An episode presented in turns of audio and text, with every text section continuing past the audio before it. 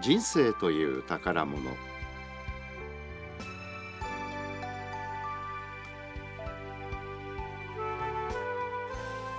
3連休真ん中の日曜日。いよいよクリスマスです。皆さんはどのように過ごされるんでしょうか。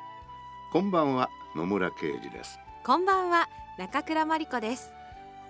中倉さん明日が祝日ということで。はいクリスマスパーティーにふさわしい日が3日続いてるんですね。ええ。